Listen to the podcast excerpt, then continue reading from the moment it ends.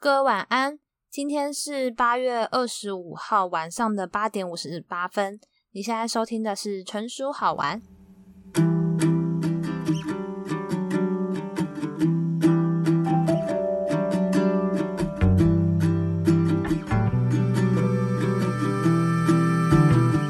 Hello，大家好，我是 A 马晨，欢迎大家收听我不知道录了第几百次的试播集。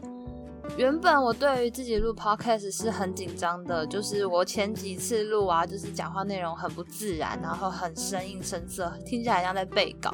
即使我身边都没有人，我自己一个人对着麦克风录音，我还是会感到尴尬跟不自在。所以我现在旁边有一只很大的玩偶，就是老皮，然后他陪着我录音，希望就是我等下的内容是能够比较自然一点。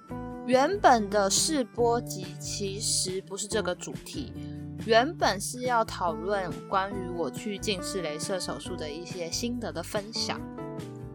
那这个试播集其实已经也录制好喽。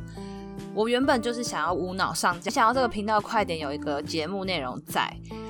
但是呢，好险！我在上架以前有先把我这个试播集分享给我一些朋友，原本以为会大受好评，结果殊不知他们的回馈让我觉得很沮丧。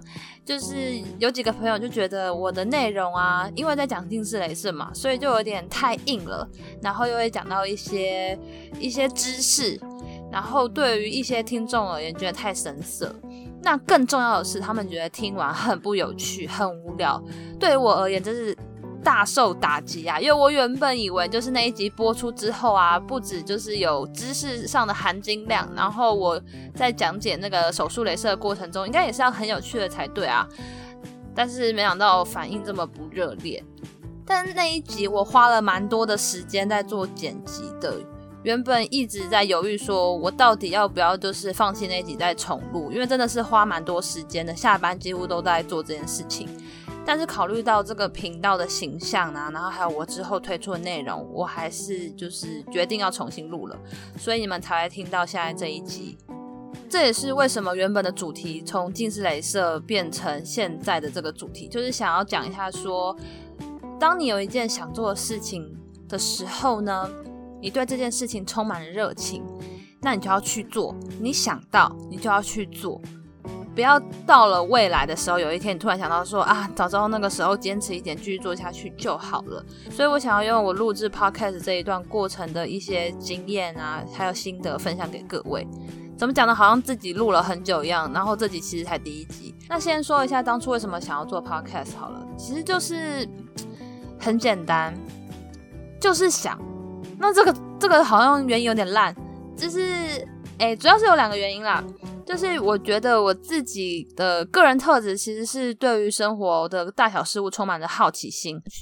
举例来说，就是有一次我去宜兰的一个旅馆泡温泉，然后那个旅馆很特别哦，它的门，它的浴室的门是透明玻璃的。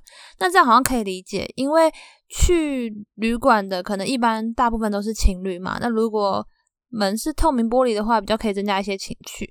可是这个旅馆很特别，是它连厕所的地方都是透明玻璃，就是那个马桶的部分也是透明玻璃。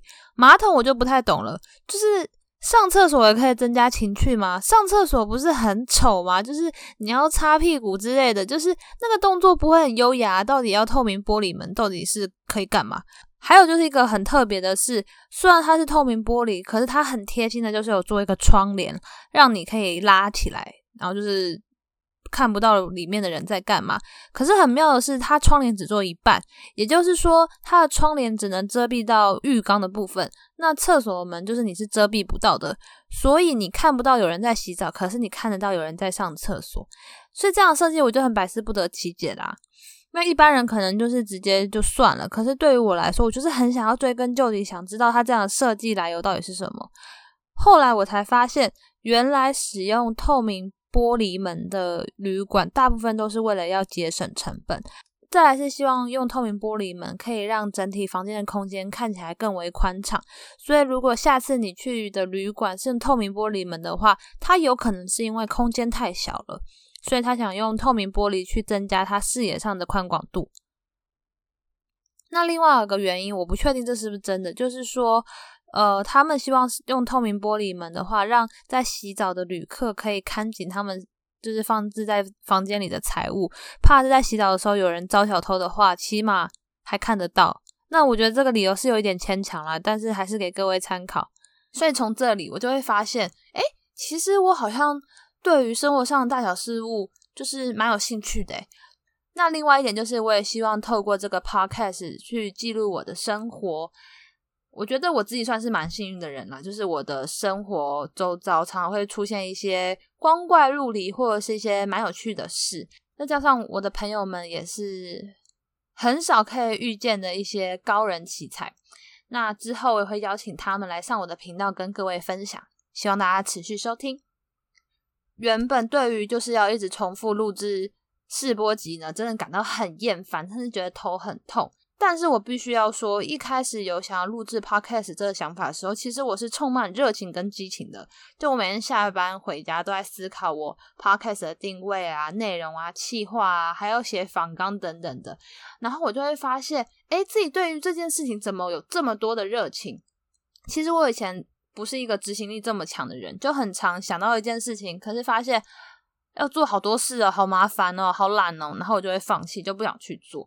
但我已经活到这一把年纪了，既然可以遇到一件让自己充满热情的事情，这就好像是，嗯，你多年没有谈恋爱，然后你已经对于爱情放弃希望了，然后有一天你突然遇见一个可以让你热血沸腾的人，所以你打从心底就知道，没错，就是这个人。所以 Podcast 对于我而言，就是。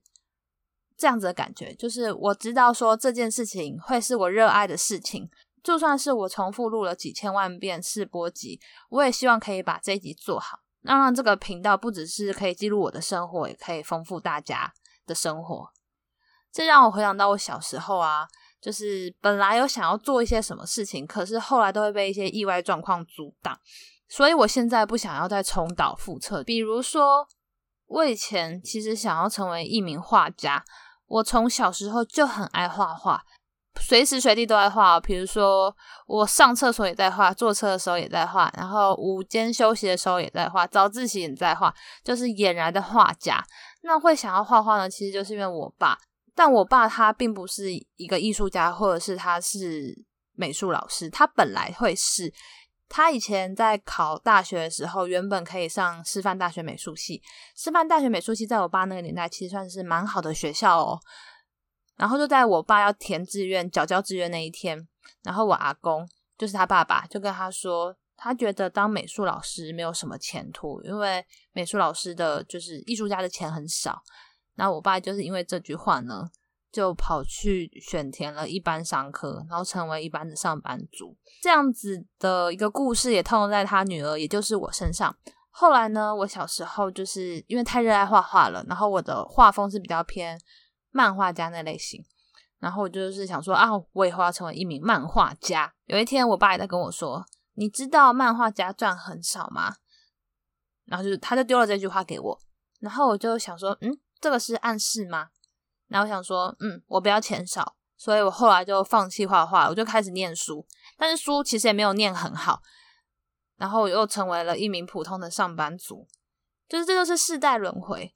所以我现在就在想说，如果我因为重复录制了 podcast 觉得很厌烦，然后就放弃了，那未来的我会不会也会后悔这件事情？因此就有了这一集试播集。